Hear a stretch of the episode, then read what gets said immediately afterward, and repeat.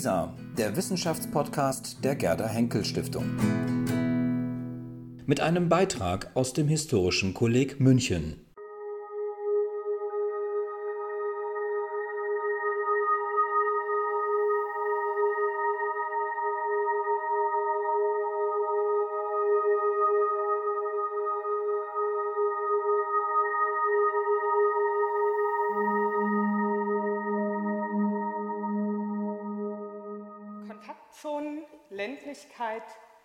Übergang, diese Schlagwörter tauchen in meinem Vortragstitel auf. Um anschaulich zu machen, was ich mit diesen Begriffen meine, starte ich mit einer Geschichte. Und zwar mit der Geschichte eines Konflikts. Im Dezember 1931 schrieb Fritz Richter, Vorsteher der Landgemeinde Marlow vor den Toren Berlins, einen neunseitigen Bericht an den Vorsitzenden des Kreisausschusses Teltow. Darin legte er seine Sicht auf einen Vorgang dar, der seit dem Herbst 1926 die Gemüter in der kleinen Vorortgemeinde bewegten. Für das sogenannte Dreieck, eine Siedlungsfläche westlich der Bahnstrecke nach Berlin, wurde eine Stromleitung gebaut. Um Finanzierung und Abwicklung entbrannte ein Streit der bis in die frühen 1930er Jahre immer weiter eskalierte.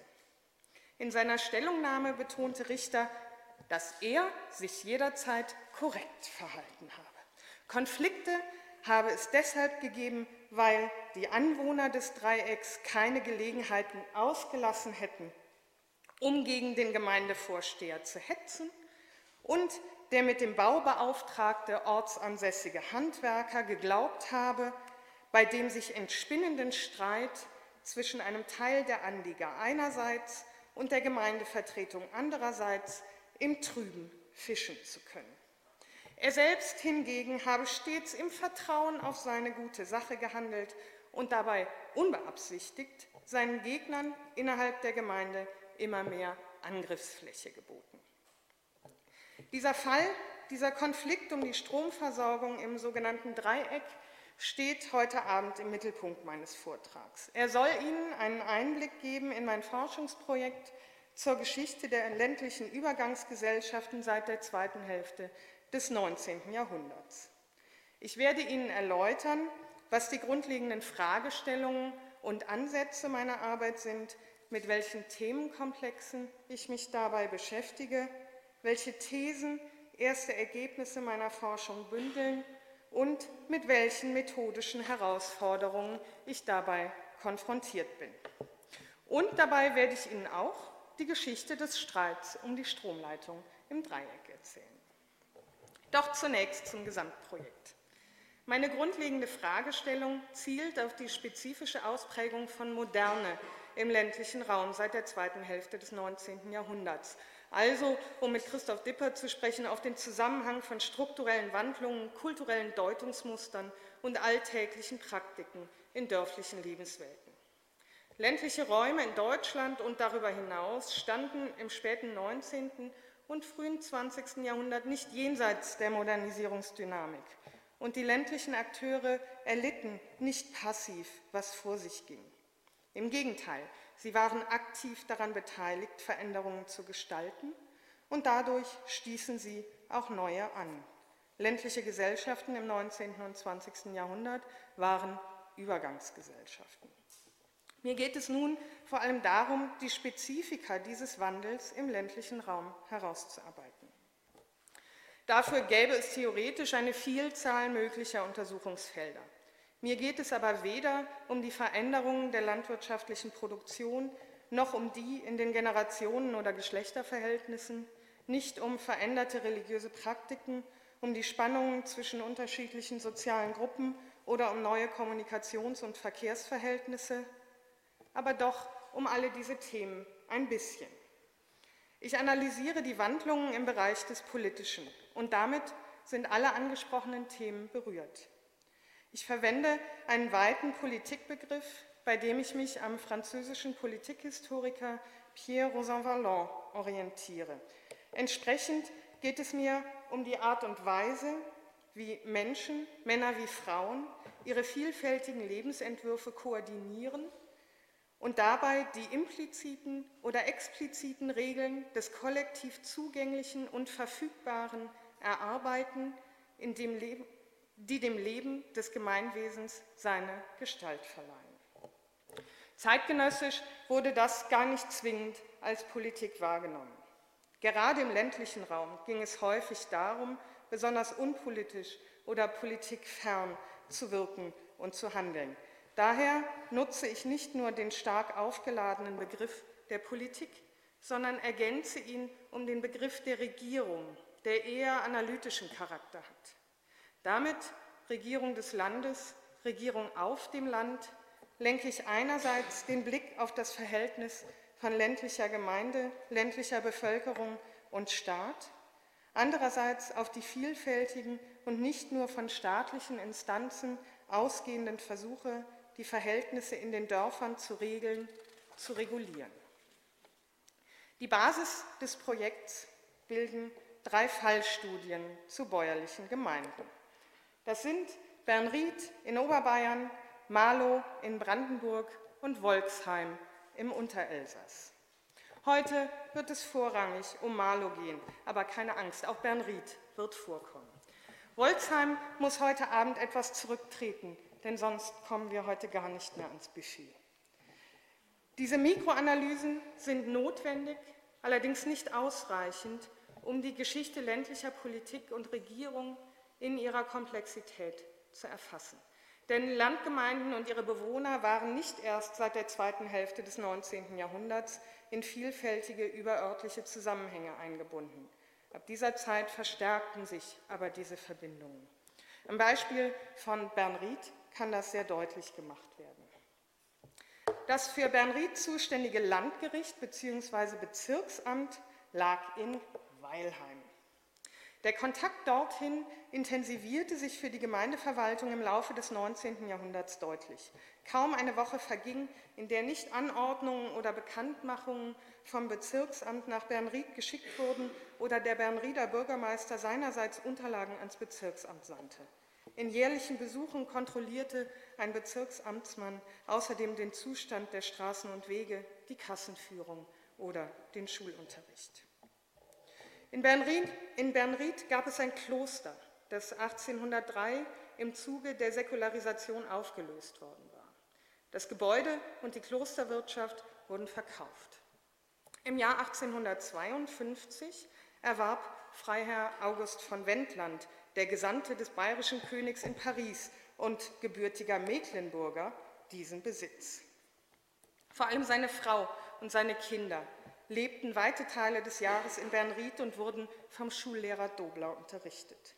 Das Kindermädchen der Familie und die Kammerjungfer der Freien stammten aus dem Dorf und beide begleiteten die Familie auch nach Paris. Da von Wendland ein Studienfreund und in früheren Jahren Privatsekretär des bayerischen Königs war, ergab es sich, dass sogar der Monarch selbst Bernried besuchte.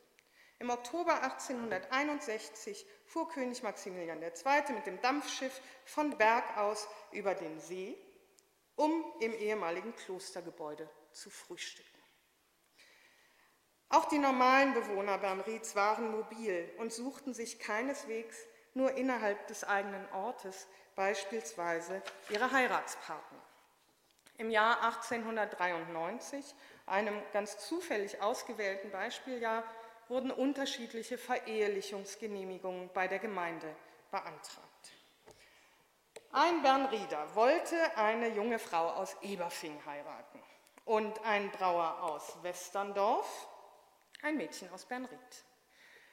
Abgelehnt wurde das Bürgerrechtsgesuch eines Bauernsohnes aus Eurasburg, weil unklar erschien, ob die Verehelichung mit einer Bernriederin überhaupt zustande kommen würde.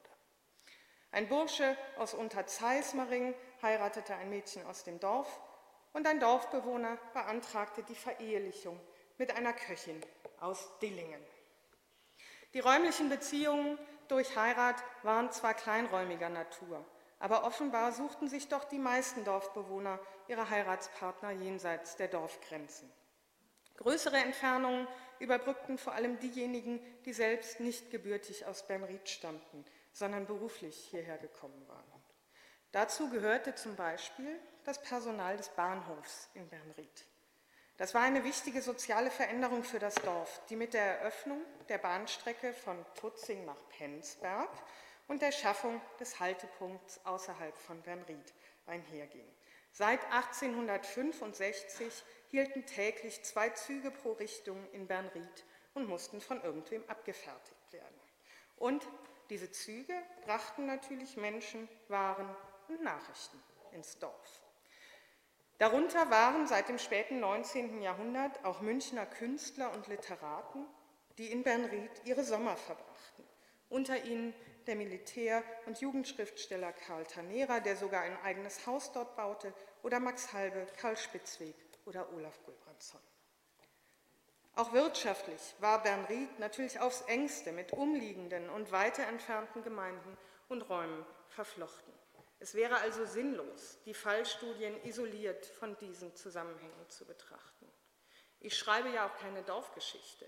Die Gemeinden dienen mir eher als Zugangspunkte zu einer kleinen und großräumigen Geschichte von Politik und Regierung im ländlichen Raum. Ich interessiere mich also für die kleinen Krisen und Alltagsprobleme in den von mir untersuchten Dörfern, ebenso wie für die großen Prozesse und Ereignisse. Die Organisation agrarischer Interessen, die Geschichte globaler und nationaler Krisen und Kriege oder die wechselvolle Geschichte der Demokratie jeweils aber mit Blick darauf, wie die lokalen Gesellschaften mit diesen Veränderungen umgingen, wie sie dadurch beeinflusst wurden und welche Wege sie selbst einschlugen. Durch diese vielfältigen Beziehungen wie in Bernried entstehen Kontaktzonen. Das sind nach der Literaturwissenschaftlerin Mary Louise Pratt Social spaces where cultures meet, clash and grapple with each other often in contexts of highly asymmetrical relations of power, such as colonialism, slavery or their aftermath. Es geht also um Räume, in denen Kontakte zwischen unterschiedlichen Welten stattfanden. Und diese Kontakte konnten durchaus spannungsgeladen sein, denn Kontaktzonen zeichnen sich eben durch asymmetrische Machtbeziehungen aus. Bislang wurde dieses Konzept der Kontaktzonen wie bei Fred vor allem im kolonialen und postkolonialen Kontext gebraucht. Ich transferiere es in den ländlichen Raum mitten in Europa, da ich damit ein Hilfsmittel an der Hand habe, das den Blick frei macht auf Begegnungen und Austauschsituationen von sehr unterschiedlichen Akteuren. Ich werde damit sensibilisiert für die ungleichen Machtressourcen, die in solchen Situationen sichtbar werden kann aber auch sehen, dass es zwischen Dominanz und Unterordnung noch ein breites Spektrum an weiteren Positionen und Umgangsweisen gab, zum Beispiel, um mit Emily Rosenberg zu sprechen, Mutual Borrowings, Diverse if Unequal Forms of Power, Trickster Reversals, Possible Harmonies and Substantial Confusion. Genau diese vielfältigen Prozesse zwischen Konflikt und Harmonie und Verwirrung dazwischen will ich sichtbar machen und zeigen, wie sich dadurch ländliche Gesellschaften seit der zweiten Hälfte des 19. Jahrhunderts wandelten. Diese Geschichte unterteile ich grob in drei Zeiträume, die sich stark überlappen. Und damit gebe ich Ihnen jetzt einen knappen Einblick in den Aufbau meiner Studie, die ich, an, an, die ich entlang von drei chronologischen Hauptkapiteln gegliedert habe. Der erste Zeitraum von ca. 1850 bis, 1900, äh, bis 1890 ist gekennzeichnet durch die Gouvernementalisierung der Gemeinden. Mit diesem Begriff beschreibe ich eine Vielzahl von Prozessen, durch die die Gemeinden als Institutionen für die Regierung des Landes gestärkt wurden. So wurden die Gemeinden zu zentralen Instanzen für die Herausbildung des modernen Flächen- und Interventionsstaates.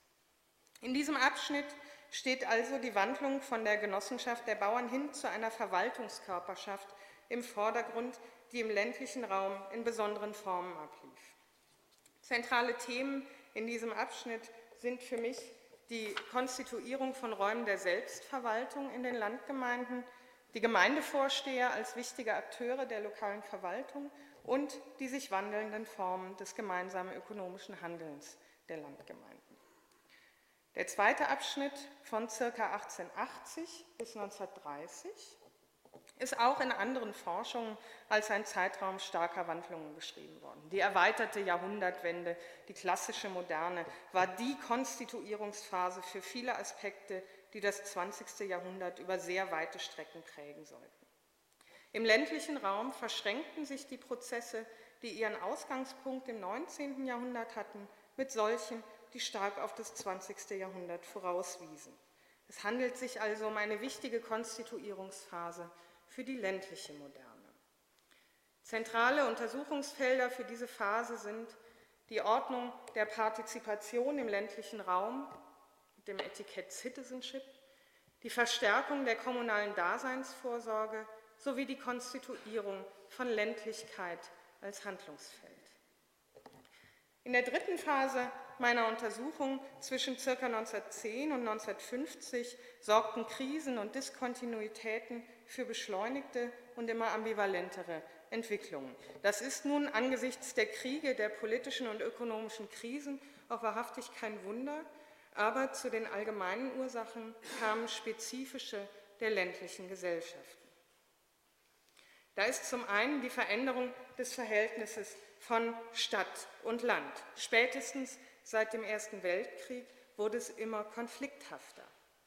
Ein weiterer wichtiger Punkt war die Verhandlung von Gemeinschaft im Dorf und darüber hinaus und das nicht erst ab 1933. Nur auf den ersten Blick passte der Entwurf einer Volksgemeinschaft gut zur Vorstellung einer Dorfgemeinschaft. Die beiden Ideen rieben sich aneinander, auch in der Praxis. Schließlich widme ich mich in einem eigenen Punkt nochmal der Regierung von Krisen, besonders der Frage, welche Bedeutung der lokalen Verwaltung dabei zukam, wie etwa die Gemeindeverwaltung in besonderen Krisenzeiten Einfluss gewann oder einbüßte. Das Geschehen in Marlow nun ist auf der Grenze zwischen der zweiten und der dritten Phase angesiedelt, während die Analysen zur ersten Phase wichtige Grundlagen legen. Aber zunächst, was war eigentlich geschehen? Fritz Richter, der Marlower Gemeindevorsteher, war gleichzeitig der Besitzer des Gutes. Und er war sehr daran interessiert, die Siedlungstätigkeit in der kleinen Berliner Vorortgemeinde zu unterstützen. Nicht zuletzt, weil er hoffte, Parzellen seines Gutes als Baugrund zu verkaufen, wie es schon sein Vater seit dem späten 19. Jahrhundert getan hatte. Im Jahr 1926 begann Richter, sich um die Anbindung der neuen Bauparzellen westlich der Bahn an das Elektrizitätsnetz zu kümmern.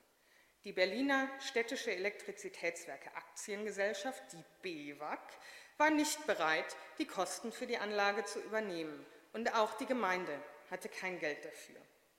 Die einzige Möglichkeit sei also, so Richter in einer Anwohnerversammlung, zur Selbsthilfe zu schreiten.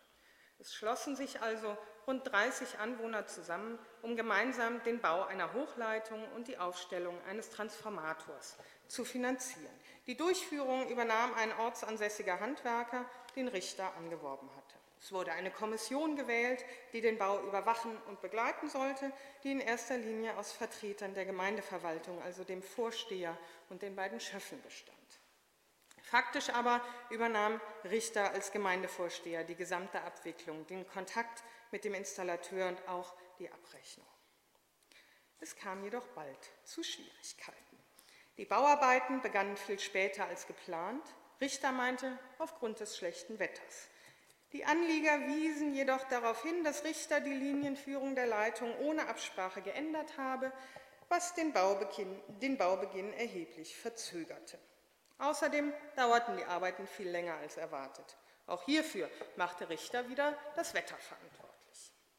Aber offenbar hatte sich auch der Maloer Installateur Salzsieder technisch und organisatorisch übernommen. Er konnte sein Angebot, das die Grundlage für den Zusammenschluss der Anwohner gewesen war, nicht halten, die Baukosten stiegen. Und er konnte auch nicht in Vorleistungen gehen, sodass er permanent Vorschusszahlungen des Gemeindevorstehers erhielt. Dafür reichte allerdings bald das Geld, das die Anwohner in einen besonderen Topf bei der Gemeinde eingezahlt hatten, nicht mehr aus, so dass der Gemeindevorsteher nach Rücksprache mit dem Gemeinderat bei der Kreissparkasse Teltow einen Kredit über 5000 Reichsmark aufnehmen musste. Im Januar 1929, die Leitung war seit über einem Jahr fertig und die Anwohner hatten bereits mehrere Male den Finanzrahmen des Unterfangens erhöht, wollten sie nun endlich die Abrechnung sehen. Und es stellte sich nicht nur heraus, dass gar kein ordentlicher Kostenvoranschlag existierte, sondern auch, dass offenbar die Zahlung der Vorschüsse an den Handwerker komplett durcheinandergegangen waren. Salzsieder hatte über die Monate hinweg viel mehr Geld erhalten, als auch nach Aufstockung des Budgets für den Bau genehmigt worden war. Zudem hatte Richter in der festen Überzeugung, die Stromleitung sei Gemeindeeigentum, diese als Sicherheit für den Kredit verpfändet. Das brachte nun das Fass zum Überlaufen. Die Anwohner waren der Meinung, dass die Hochleitung ihnen gehöre, denn schließlich hatten sie das Kapital dafür aufgebracht. Um ihre Ansprüche durchzusetzen, gründeten sie einen Verein mit dem illustren Namen Verein für Lichtversorgung Malo westlich der Bahn e.V., kurz Lichtverein, forderten die Übernahme der Stromleitung und legten Beschwerde gegen die Amtsführung des Gemeindevorstehers ein. Und zwar nicht nur beim Landrat des Kreises Teltow, sondern später auch beim Oberpräsidenten der Provinz Brandenburg. Der Konflikt spitzte sich immer weiter zu, was nicht nur an der steigenden Frequenz der Schreiben zwischen Provinzverwaltung, Landkreis und Gemeindeverwaltung respektive Verein abzulesen ist, sondern auch an den diversen Briefen, die innerhalb von Marlow kursierten. Offenbar kommunizierte man irgendwann nur noch schriftlich miteinander. Sie zeugen von der angespannten Stimmung im Dorf, von zum Teil persönlichen Konflikten, die zwischen den Vertretern des Lichtvereins und dem Gemeindevorsteher offen entbrannten. Anfang der 1930er Jahre war es dann wohl so weit, dass der Gemeindevorsteher nicht mehr zu den Sitzungen des Gemeinderats oder anderen öffentlichen Terminen erschien und seine Tätigkeit in der Gemeindeverwaltung auf die Nachtstunden verlegte. So hofft er offenbar, mit niemandem zusammenzutreffen. Das war dann schließlich auch für den Gemeinderat nicht mehr tragbar und im Juni 1932 beschloss dieser ohne Gegenstimmen, den Landrat darum zu bitten, Richter zum Rücktritt aufzufordern. Dem kam Richter dann doch zuvor und legte offiziell aus gesundheitlichen Gründen sein Amt nieder. Mit dem neuen Gemeindevorsteher, dem bisherigen Schöffen und Berliner Stadtoberinspektor Otto Brandt, führte der Lichtverein nun neue Verhandlungen. Der Streit wurde beigelegt. Zunächst übernahm der Lichtverein die Stromleitung und die Gemeinde trat dem Verein selbst bei, denn auch das Schulgebäude war darüber angeschlossen. Im Jahr 1934 wurde die Leitung schließlich vom Märkischen Elektrizitätswerk übernommen, der Lichtverein endgültig aufgelöst und die letzten Reste des Vereinsvermögens, 2 Reichsmark 80, an die Gemeindekasse übergeben. Diese Geschichte, die für die Gemeinde Marlow einen wichtigen Einschnitt darstellt, berührt mehrere zentrale Themenbereiche meines Forschungsprojekts. Ich gehe hier genauer ein auf erstens die Wandlungen der Gemeinde in Bezug auf Gesellschaft und Staat sowie in Hinsicht auf ihre Aufgaben und Rollen, zweitens die Bedeutung von Gemeindevorstehern und drittens das Verhältnis von Stadt und Land bei der Regierung ländlicher Gemeinden. Zum ersten Punkt. Die Gemeinden waren ein zentrales Vehikel für die Wandlungen des Staates, vor allem im 19. Jahrhundert. Dies ist sozusagen die verwaltungs- und staatsgeschichtliche Vorgeschichte der Maloer Episode. Die Gouvernementalisierung der Gemeinden war ein Prozess, der sich um 1850 stark beschleunigte und eine Vielzahl von bislang verstreuten Taktiken und Praktiken des Regierens auf die Gemeinde hin ausrichtete. Das geschah in dem einen Territorium früher, in dem anderen später.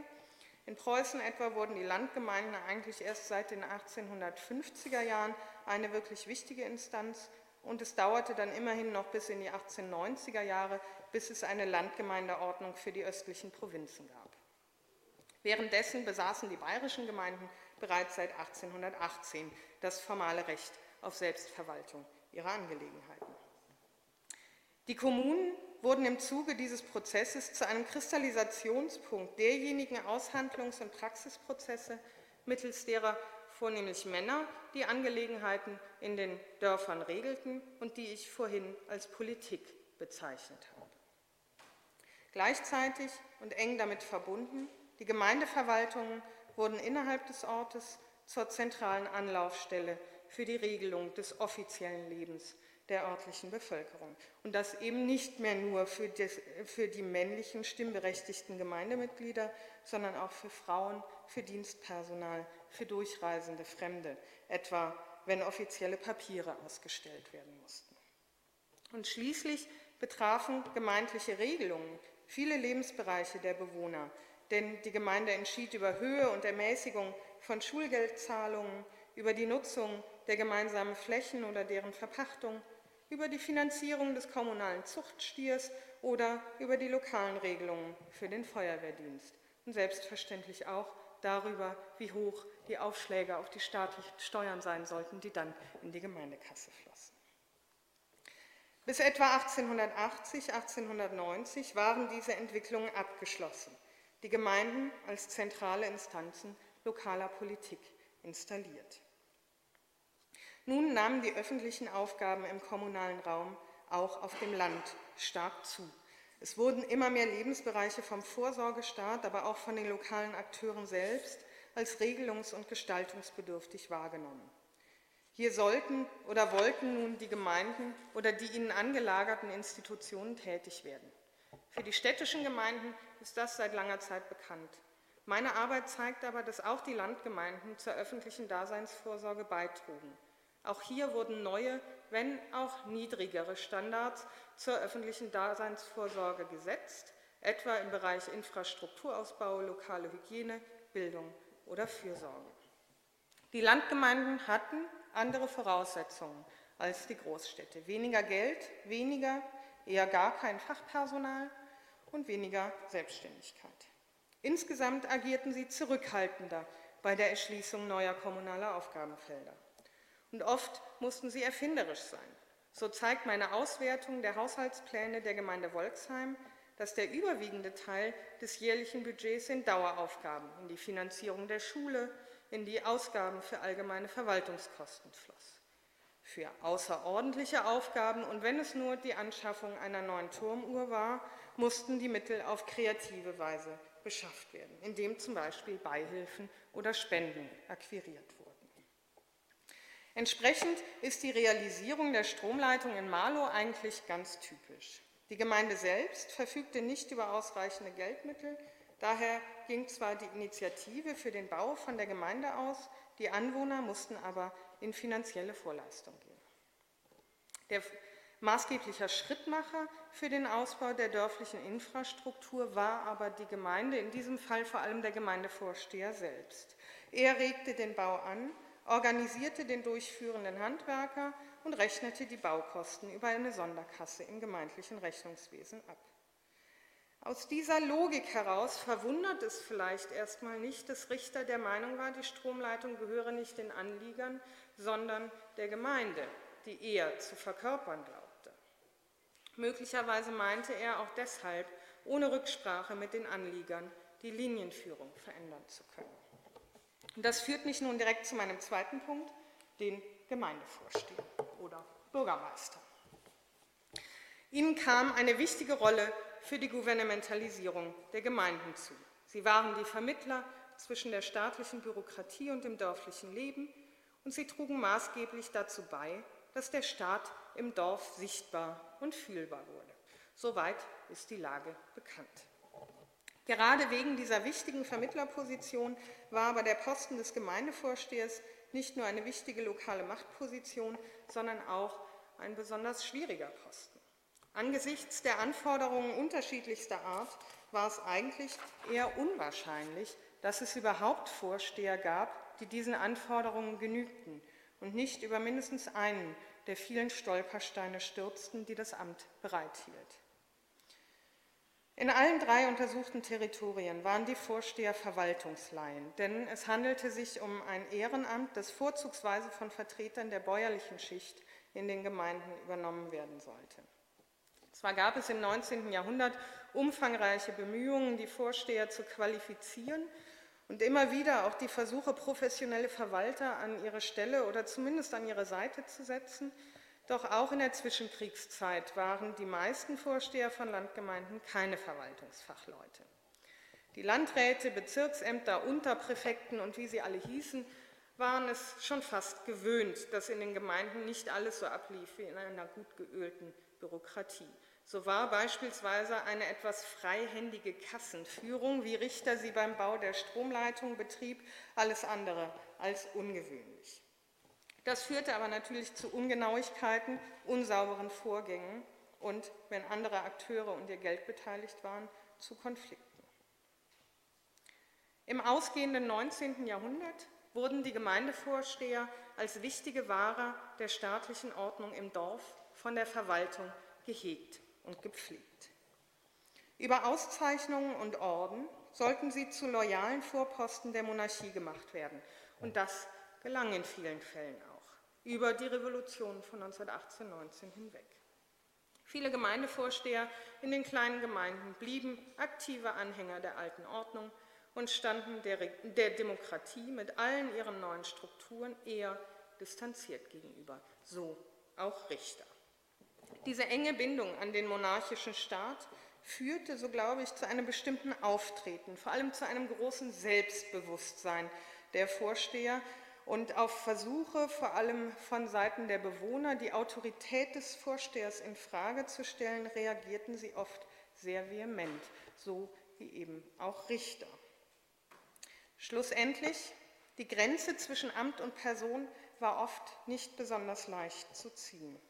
Der Charakter als Ehrenamt trug genauso dazu bei wie die schlechte Ausstattung der gemeindlichen Bürokratie, die oft genug dazu zwang, dass Vorsteher kleiner ländlicher Gemeinden ihre Amtsgeschäfte in der eigenen guten Stube ausführen mussten. Seit der zweiten Hälfte des 19. Jahrhunderts wurden die Amtszeiten der Vorsteher immer länger, sodass der Charakter als Amt auf Zeit immer mehr zurücktrat. Zwar war Fritz Richter selbst erst seit 1923 Gemeindevorsteher und damit keineswegs schon äh, besonders lange. Ähm, und er stammte auch nicht aus einer Schulzendynastie, das heißt, er hatte nicht das Amt von seinem Vater übernommen, doch er war, wie erwähnt, der Gutsbesitzer. Und sein Vater Rudolf Richter, der Gutsbesitzer vor ihm, war seit der ersten Wahl im Jahr 1893 Mitglied im Gemeinderat gewesen außerdem Amtsvorsteher im Amtsbezirk und Standesbeamter. Das war dann doch ein bisschen was an dynastischem Hintergrund, den Richter mitbrachte. Solche familiären Traditionen trugen zu einem paternalistischen Auftreten der Gemeindevorsteher bei, was allerdings gerade nach 1918 und von bestimmten Akteuren nicht mehr umstandslos akzeptiert wurde. Die Position des Gemeindevorstehers war also wichtig und zentral für die Regierung des Landes. Es war aber gleichzeitig eine Position, äh, die viele Konflikte anzog. Nun komme ich zu meinem dritten Punkt, der Frage nach der Ländlichkeit von Dorfgemeinden. Die Geschichte rund um die Stromleitung in Marlow ist auch eine Geschichte der unterschiedlichen Vorstellungen, die mit dem Land verknüpft waren. Ländlichkeit oder Ruralität bestimmt sich nicht über feste Indikatoren, zum Beispiel eine bestimmte Bevölkerungsdichte. Es handelt sich vielmehr um eine sich historisch wandelnde Raumqualität, die auch durch Akteure und ihre alltäglichen Handlungen geprägt wurde. Landgemeinden wurden zum Beispiel als ganz spezielle Gemeinden aufgefasst. In Preußen und in Bayern, später auch im Elsass, gab es besondere rechtliche Normen für Landgemeinden, die sich nicht zuletzt daraus speisten, welche Vorstellungen vom Wesen ländlicher Sozialordnung die Gesetzgeber hatten. Und hier sind die Protokolle der Landtagsverhandlungen zum Beispiel eine wirklich hervorragende Quelle. Spätestens in den letzten Jahrzehnten des 19. Jahrhunderts wurde Ländlichkeit auch für die Akteure in den Dörfern selbst ein wichtiges Charakteristikum ihrer Gemeinden und damit zu einem Feld, das sie zu bespielen versuchten. So sollte Bernried für die Besucher aus München attraktiv werden. Ein Verein, dem neben dem Pfarrer und dem Lehrer auch praktisch der gesamte Gemeinderat angehörte, bemühte sich zum Beispiel um die Anlegung eines Spazierwegs mit Parkbänken entlang des Seeufers oder um die elektrische Beleuchtung des Dampferstegs. In Marlow spielte der Zuzug von Siedlern aus Berlin eine größere Rolle als diese Sommerfrischler. Aber auch hier kamen bestimmte Vorstellungen von Ländlichkeit zum Tragen.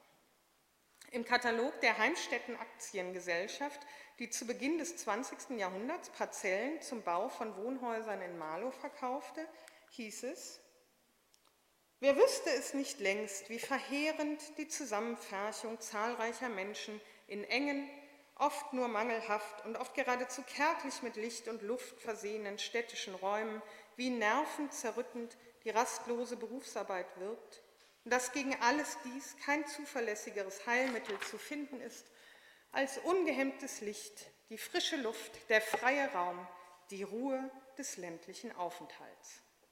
Und wo die Wohlfahrt der ganzen Familie in Betracht kommt, da machen sich alle diese Vorzüge doppelt und dreifach geltend.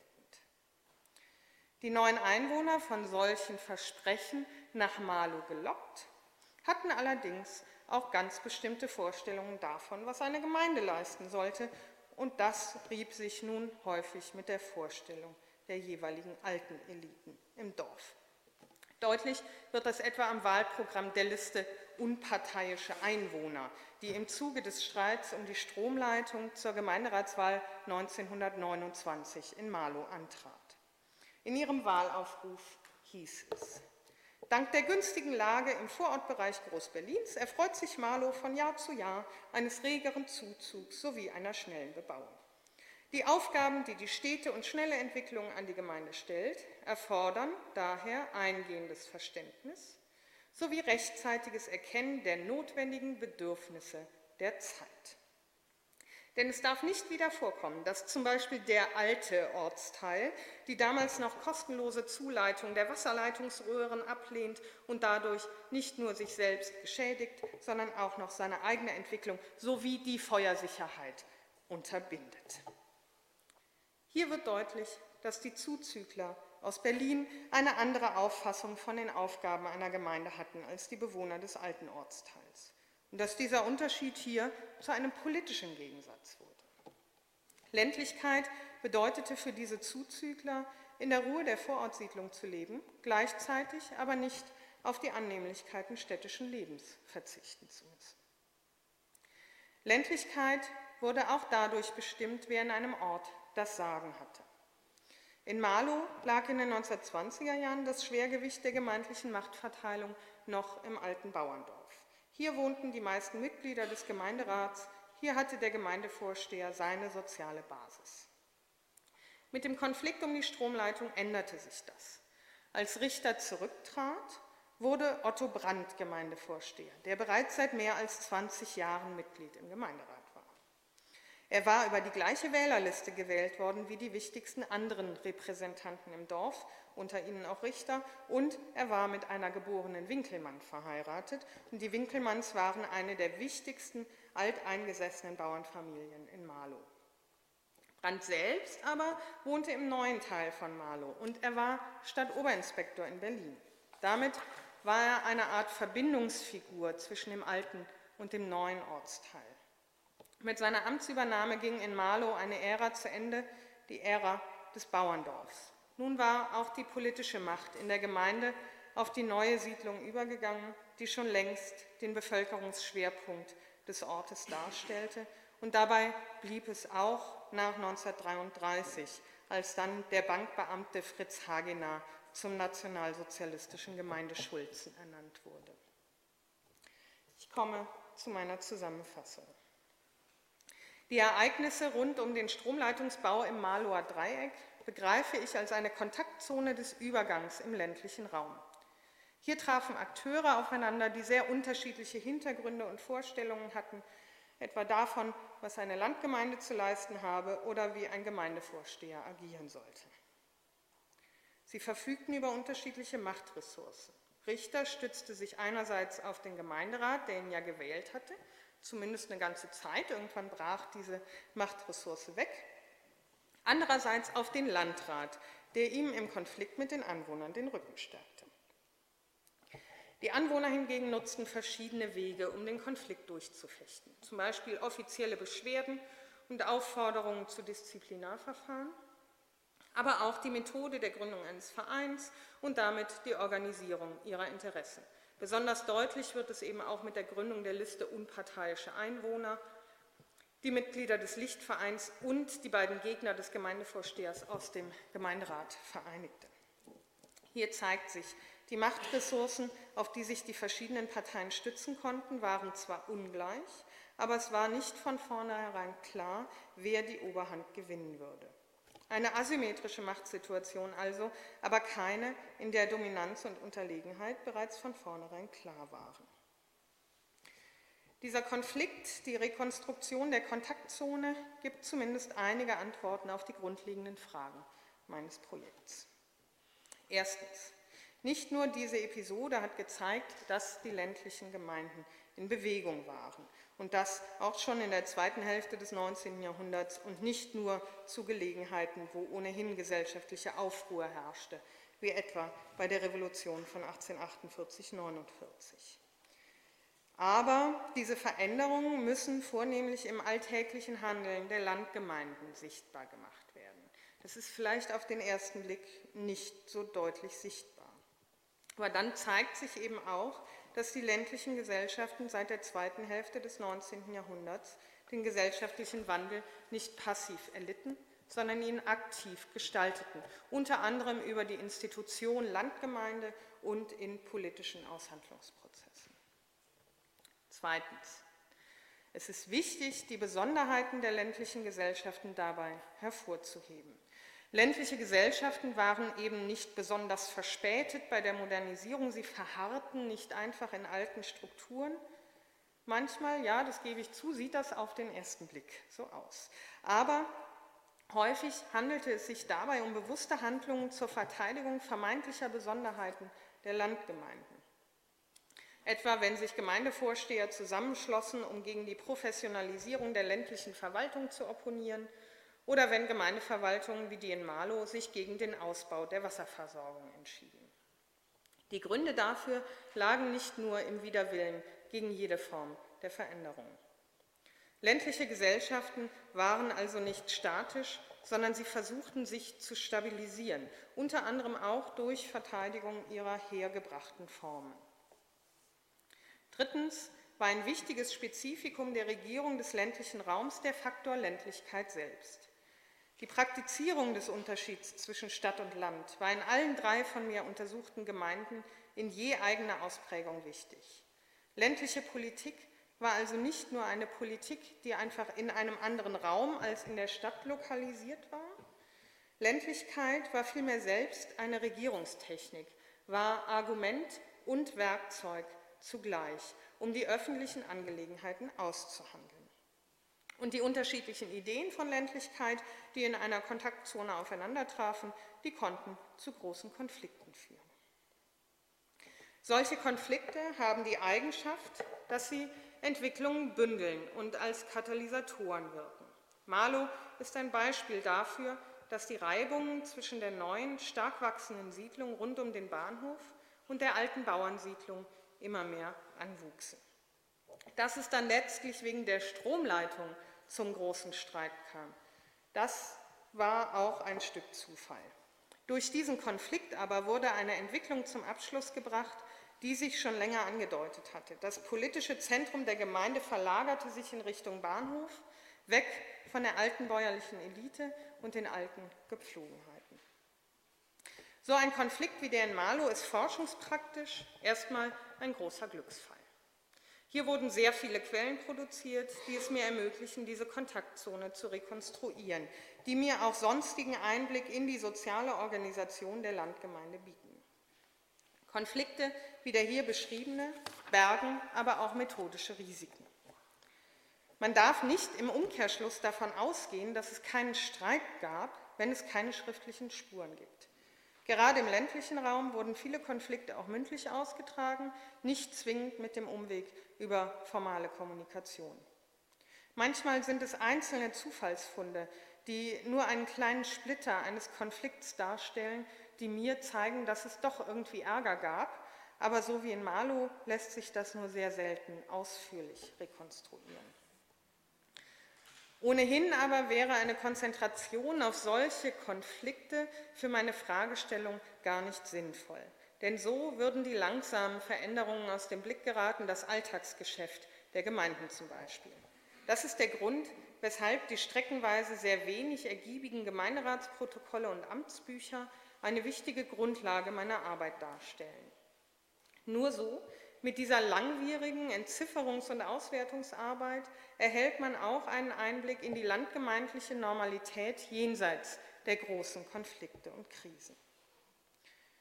Schlussendlich, die Episode in Marlow ist hochgradig individuell, durch viele lokale Zufälligkeiten geprägt und damit nicht zu verallgemeinern. So waren es neben den strukturellen Gründen der starken Siedlungstätigkeit etwa der wenig professionalisierten Verwaltung im Dorf, vor allem individuelle Faktoren, die den Konflikt hochkochen ließen.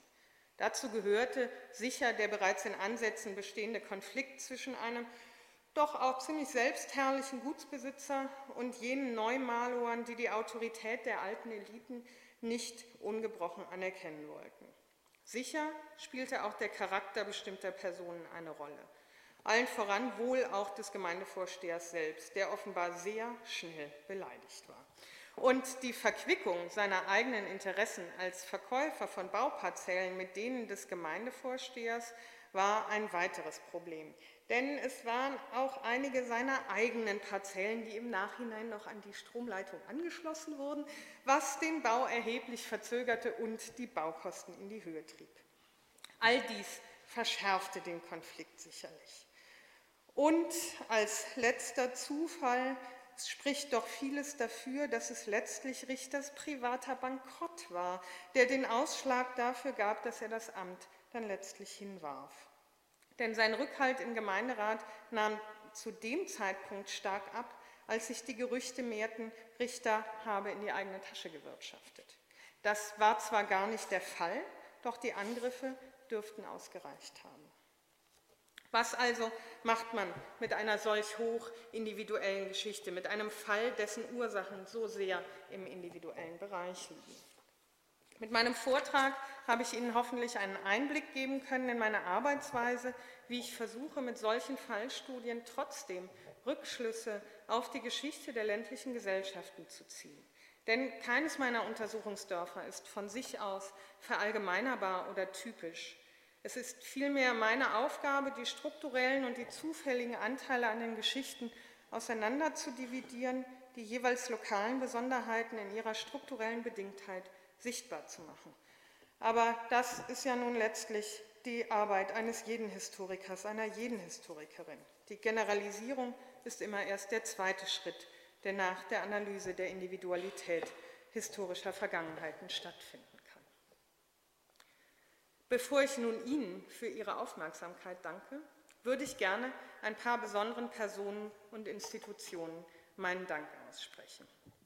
Zunächst der Gerda Henkel Stiftung und dem Historischen Kolleg für das Stipendium, das es mir ermöglicht, ein ganzes Jahr konzentriert an meiner Habilitation zu arbeiten, den anderen Fellows und den Mitarbeiterinnen und Mitarbeitern hier im Haus für die wunderbare Arbeitsatmosphäre und die Unterstützung in allen Lebenslagen und schlussendlich natürlich den Kolleginnen und Kollegen am Lehrstuhl drüben an der LMU, besonders meiner Chefin, Professor Dr. Margit Zellische-Janze, dafür, dass es überhaupt kein Problem war, für ein Jahr, eigentlich noch länger, den Lehrstuhl hinter mir zu lassen. Nun aber danke ich, wie versprochen, auch Ihnen für Ihre Aufmerksamkeit und bin gespannt auf Ihre Anregungen und Nachfragen.